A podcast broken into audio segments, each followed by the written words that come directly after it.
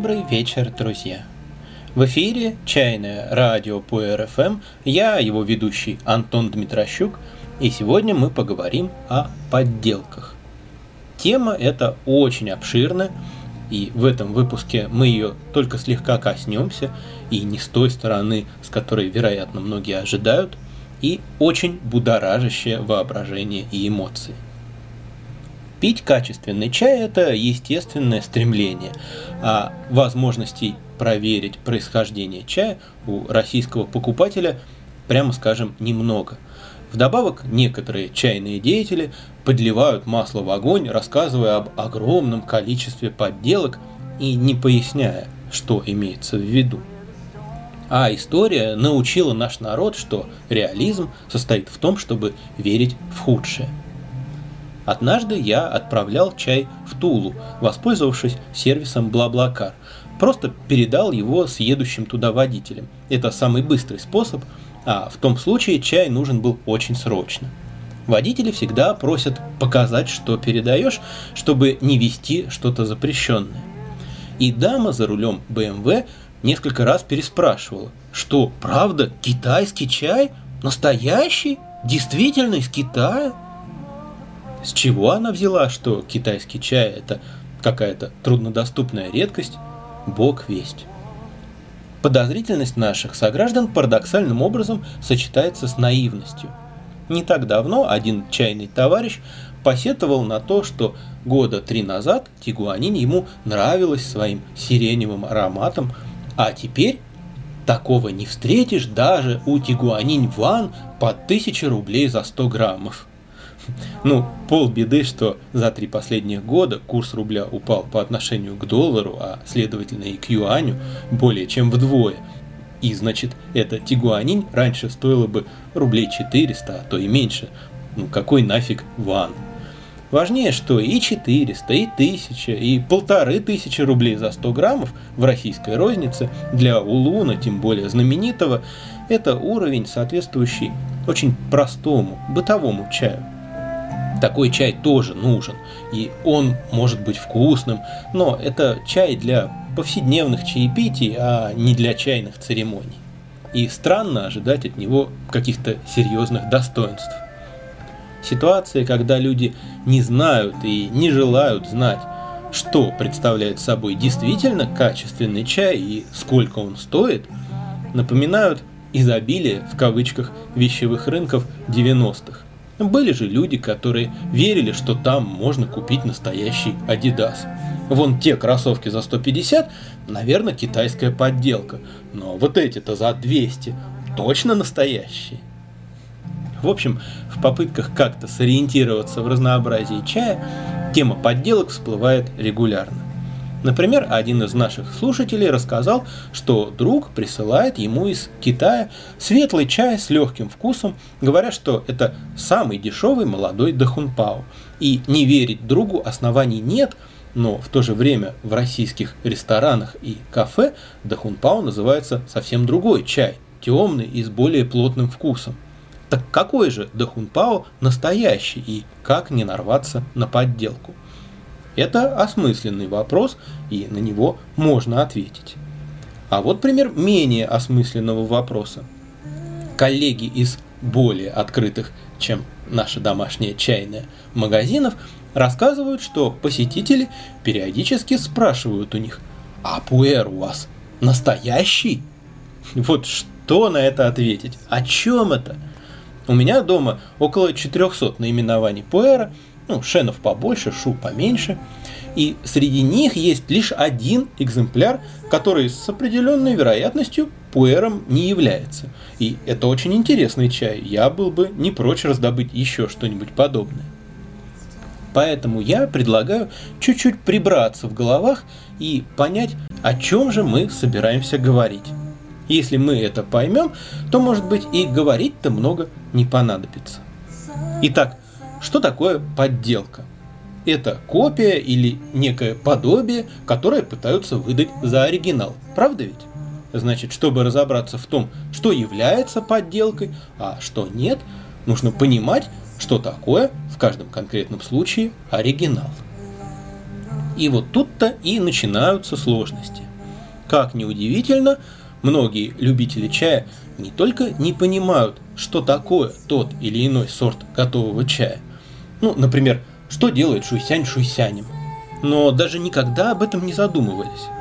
Они просто встречают чай, продающийся под названием шуйсянь, потом какой-то другой чай с таким же названием, потом третий, и в их сознании возникает связь между этим названием и теми образцами, которые они видели. И это еще в лучшем случае, потому что многие вообще не утруждают себя запоминанием названий, им это неинтересно. Но что означает шуйсянь, они обычно так и не узнают. Я имею в виду не перевод названия на русский язык, а то, чем определяется принадлежность чая к данному сорту.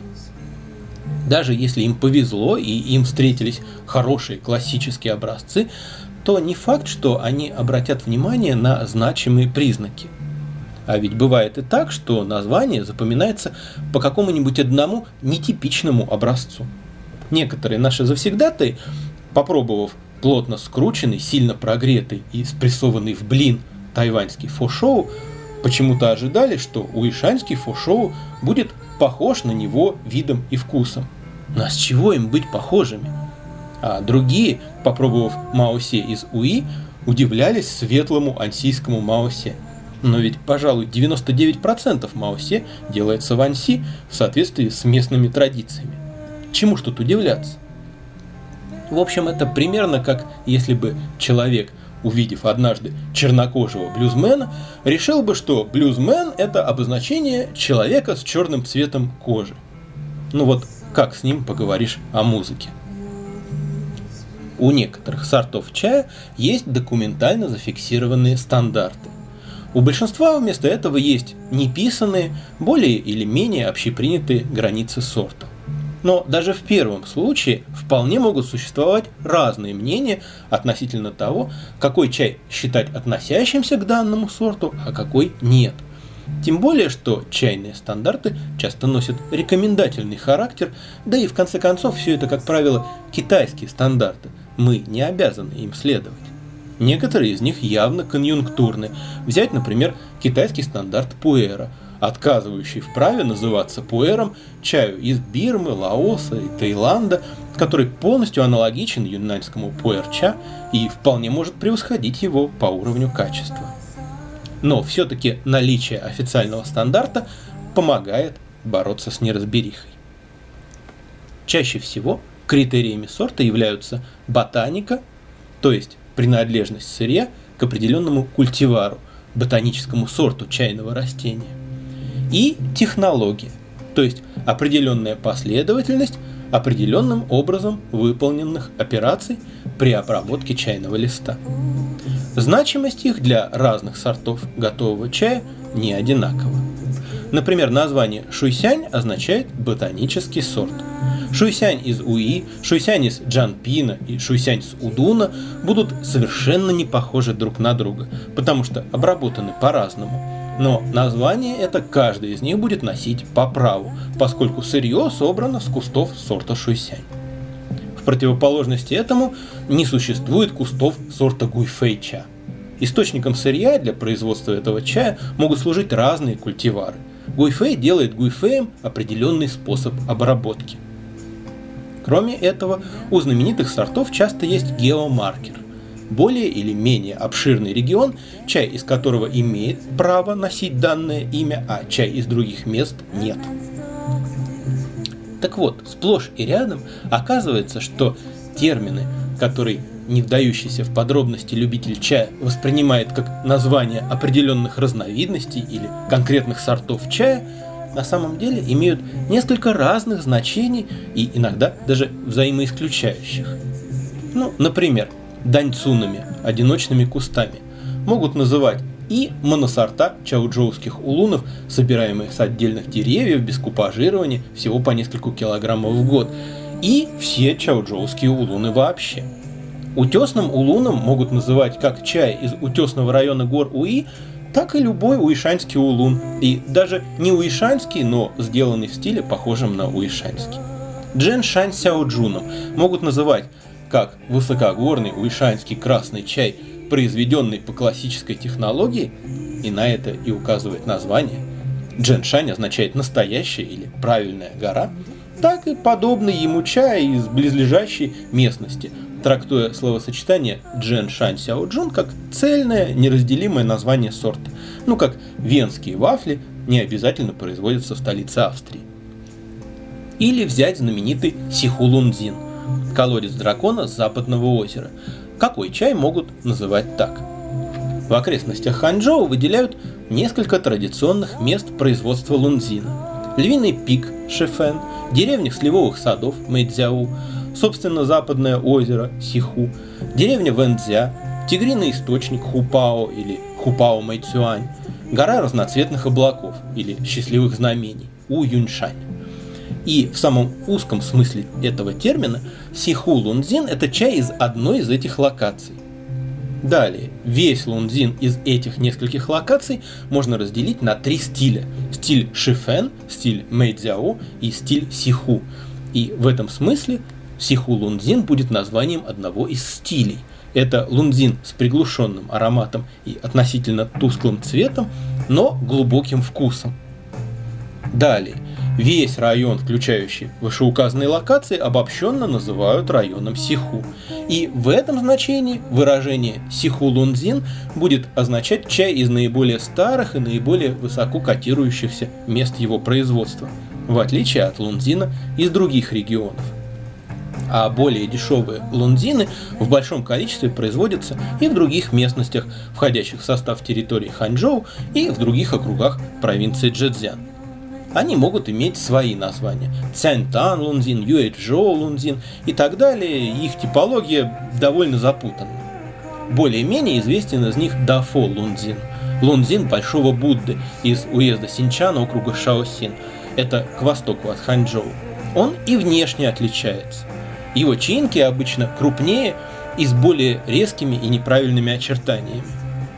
Кроме того, чай с названием лунзин производят и в других провинциях.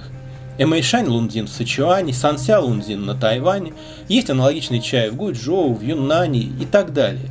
И нередко в продаже все это тоже называется сиху лунзин. Причем не обязательно это попытка выдать этот лунзин за чай из тех самых исторических мест. Просто, как и в случае с Дженшань Сяоджуном, сиху в этом словосочетании рассматривается не как геомаркер, а как часть единого названия. Наконец, иногда сиху лунзин в значении лунзин из традиционного сырья противопоставляется байча или байпянь лунзину, то есть белолистному лунзину из сырья с культивара полуальбиноса, активное использование которого началось в конце 20 века. С учетом всего сказанного, в каком же случае часть названием Сиху Лунзин можно было бы однозначно назвать подделкой в полном смысле этого слова – ну, разве что в том случае, если бы под таким названием пытались продать совершенно иной зеленый чай, ну какой-нибудь ешен. Не совпадала бы ни ботаника, ни технология, ни география, ни внешний вид, ни вкус, ни аромат. Но такого никогда и не бывает. Или вернемся к Дахунпао. Значение этого термина еще шире. Ну, во-первых, есть несколько чайных кустов на скальной полке в Дзюлунке, урочище девяти драконов, на которой написано «Да Хун Пао» и где фотографируются туристы. Чаю с этих кустов, носящему название Пао, принадлежит официальный мировой рекорд цены на чай. Но говорят, что, согласно результатам недавней ботанической экспертизы, ни один из этих кустов к сорту Дахунпао не относится. На самом деле это Цидань, Бэйдоу и Цюэше. Во-вторых, существует конкретный культивар, у которого есть определенный номер и которому присвоено название Дахунпао. Но выведен он в 20 веке, тогда как это название в ходу как минимум несколько веков. И история происхождения этого культивара не вполне ясна. Часто говорят, что Чень де Хуа немало сделавший для продвижения уишанских хулунов, лично взял материал с кустов в Дзюлунке, размножил его и таким образом не то создал, не то возродил сорт Дахунпао. Но если речь о вегетативном размножении черенками, то при нем из цидани получается цидань, из бейдоу получается бейдоу и так далее, а никакой не дахунпао. Ну, как из черенка яблони сорта Red Delicious не вырастает Гренни Смит. Если же имеется в виду размножение семенами, то при нем всегда имеет место изменчивость признаков, и в этом случае растение уже нельзя рассматривать как прямое продолжение своего предка из дзюлунке. Оно будет иметь иной набор генов и иные свойства. Некоторые вообще отрицают существование моносорта Дахунпао и считают, что любой Дахунпао – это купаж. Купаж – это третье значение термина Дахунпао. Существует коммерческий купаж, смесь сортов, носящая такое название. Изобретение и внедрение этого купажа также связывается с именем Ченя Дэхуа. В состав его обязательно входят шуйсянь и жоугуй и факультативно еще ряд других сортов. И поскольку строго определенной общепринятой рецептуры такого купажа нет, то существуют варианты, заметно различающиеся по составу и по вкусу. Шуйсянь и жоугуй представляют собой как бы полюса – у одного плотный вкус и менее выразительный аромат, у другой, наоборот, яркий аромат и легкий прозрачный вкус. И их смесь таким образом призвана являть собой разносторонний и сбалансированный образ уишаньского улуна. В-четвертых, часто под дахунпао понимают все утесные улуны вообще, ну, по крайней мере, все похожие на классический образ утесного чая. Бадзигуань, например, вряд ли так назовут. То есть это чай типа Дахунпао. Отчасти это связано с тем, что это название стало очень популярным, и малообразованные покупатели чаще всего требуют именно его. И чем объяснять таким клиентам, что такое бантяньяо или дзиньяо чи, продавцу проще всего назвать свой утесный улун дахунпао, и все будут довольны. Забавно, что по некоторым мнениям, как раз это и есть изначальный смысл этого термина – являвшегося когда-то собирательным поэтическим прозвищем всех уишанских улунов вообще. Если уж говорить о настоящести и поддельности уишанских хулунов, то важно понимать, что существует несколько их категорий, различающихся качеством и ценой. Чаще всего выделяют джен-янь, бань-янь и вайшань. Джен-янь – это дословно настоящий утесный чай – он выращен в утесном районе гор Уи. И в еще более строгом смысле джен-янь – это чай, растущий в ущельях между двумя утесами. Утесы окружают его посадки со всех сторон, и почва, на которой он растет, образовалась в результате разрушения этих утесов и поэтому имеет специфический состав. Баньянь – это полуутесный чай, выращенный в непосредственной близости от утесного района, но на более бедной специфическими породами почве. Утесы у него только с одной стороны. А Вайшань – это чай с внешних гор, выращенный хотя и в Уишане, но за пределами утесного района. Тем не менее, сырьем для него являются распространенные в УИ сорта и соблюдена традиционная уишаньская технология. Границы между соседними категориями определены не совсем четко, и один человек может искренне называть джин-янем то, что для другого выше, чем на бань-янь, не тянет. И, наконец, существует чай из других регионов, из ряда южно-фудзянских уездов и даже из других провинций. Он сделан из других, нетипичных для УИ сортов, но благодаря схожей в общих чертах обработке ему придан вид уишаньского улуна. И такой чай часто продается под названием дахунпао. Доля его на рынке велика и постоянно растет. И по сути, если уж что и называть подделкой, то, видимо, его. Однако отличить его от Вайшань Дахунпао из УИ, не будучи высококвалифицированным специалистом, не так уж легко. Зато легко можно определить качество чая. Просто взять и попробовать его – и вайшань-ча, и чай из других регионов, выдаваемый за уишаньский, это чай посредственного качества. Хотя не весь он одинаков. Встречается простой, но вкусный и гармоничный. А встречается и откровенная дрянь.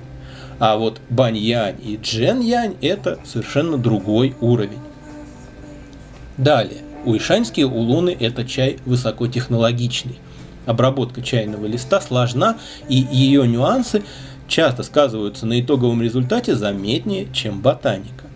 Цилань высокого огня и Жоугуй высокого огня будут в общих чертах довольно похожи. Начинающий вполне может их спутать.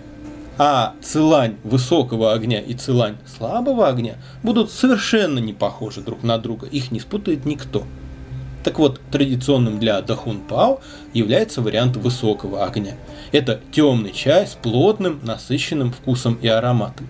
Изготовление такого чая требует больших затрат времени и сил, поскольку для этого нужен многократный прогрев на углях с месячными или более интервалами между сессиями прогревов. И весь этот процесс может занять до полугода и даже больше. Но это не значит, что копеечный дахунпао в кавычках в российских ресторанах и кафе – это плод такого труда. Добиться темного цвета и привкуса гари можно и просто быстро и сильно обжарив какое-то низкосортное сырье. Но в последние годы, увы, все чаще встречаются варианты дахунпао слабого однократного прогрева. Это более светлый чай с более легким вкусом и ароматом. Во-первых, сделать такой чай намного быстрее, легче и дешевле. Во-вторых, если раньше утесные улуны были преимущественно экспортным чаем, то сейчас ими все активнее начинают интересоваться сами китайцы, и производство переориентируется на внутренний рынок. А типичному китайцу гораздо понятнее и ближе современный недоделанный светлый дахунпао, чем традиционный, чем традиционный правильный темный. И в итоге мне лично не сразу понятно, а часто и вообще непонятно, о чем конкретно речь, когда говорят о настоящем и поддельном Дахунпао. Такая постановка вопроса ничего не проясняет, а только запутывает. Нужно специально разбираться, что в каждом отдельном случае имеется в виду. Зато вполне можно говорить о чае низкого качества и о чае высокого качества, а также о чае, изготовленном по традиционной технологии и о чае, изготовленном современным упрощенным способом. И вот такой разговор будет гораздо более осмысленным и толковым. И по большому счету такая же ситуация будет с большей частью рассыпного чая.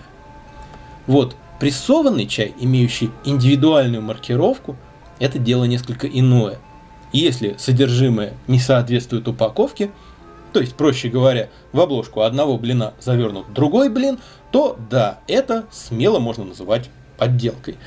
Хотя и тут не все так просто. Русское слово «подделка» само собой подразумевает вещь более низкого качества, чем оригинал. А в случае с пуэром это не всегда так. Подделки под продукцию известных брендов – каким бы абсурдным это ни казалось, могут быть и объективно лучше оригиналов. Ну, просто, блин, да и продать легче, чем никому неизвестный чай, да и цену можно поставить выше. Еще один парадокс состоит в том, что если цель подделки, по идее, ввести покупателя в заблуждение и добиться, чтобы он купил не то, что хочет, то в чайном мире Продавцы нередко выдают один чай за другой, чтобы удовлетворить запросы покупателя, чтобы он купил то, что ему надо. Например, некоторые коллеги жалуются, что тигуанин продается на ура, а вот продать Маосе или Хуан Цзиньгуй очень трудно. Люди не хотят даже смотреть на них, хотя большинство из них не отличили бы эти сиджуны от тигуанин. Если пойти на хитрость и назвать Маосе тигуанинью, то покупатель останется доволен, потому что Маосе вполне может быть и поприятнее. Один из наших завсегдатаев метко сказал, Маосе это тигуанин безо всего, что мы в тигуанин ненавидим. Покупатель не хочет ни во что вникать, но хочет получить определенный вкус и получает желаемое, хотя с формальной точки зрения его обманывают. Конечно, это порочный путь, подыгрывать невежественным покупателям и тем самым усугублять их невежество не стоит. И я не собираюсь оправдывать таких продавцов, но, как ни крути, это естественная реакция рынка на так называемое брендовое мышление. Надо сказать еще, что сама идея копирования, воспроизведения чего-либо в России и в Китае встречает совершенно разные отношения.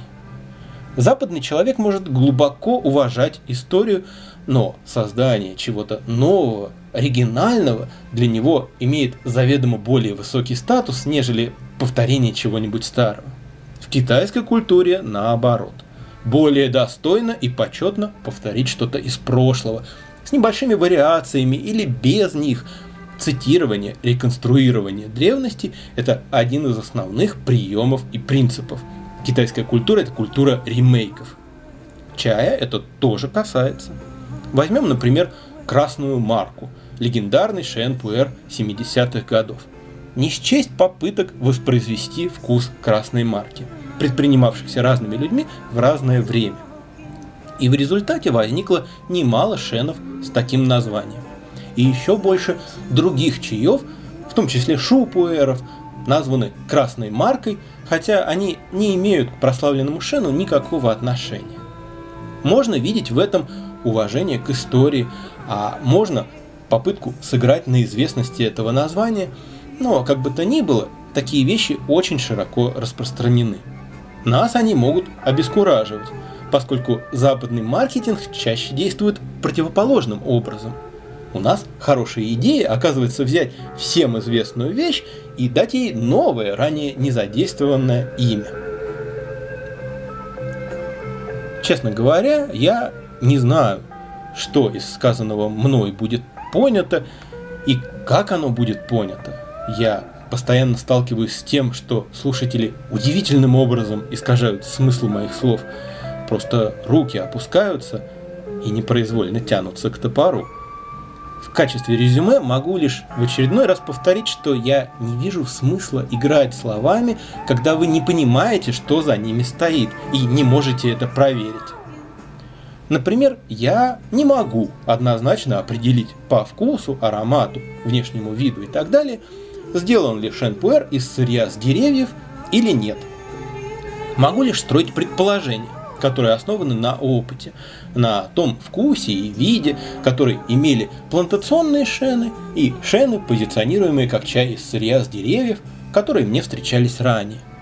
Но насколько то, что мне встречалось, соответствовало этому позиционированию? Насколько правильно я разобрался в отличиях между ними? И что это в конечном итоге мне даст? Зато я могу с определенной долей объективности судить, насколько Шен хорош. Могу определить, нравится он мне лично, субъективно, или не нравится. Могу решить, стоит ли он тех денег, которые за него просят, или не стоит. И это гораздо более реальные, более ощутимые и более значимые вещи, чем то со старых он деревьев или с не очень старых. Вот и с поддельным и неподдельным чаем то же самое. На этом все на сегодня о чае. Сегодня в студии самый домашний чайный Сава и Панда звучали неподражаемые ковбой Джанкис –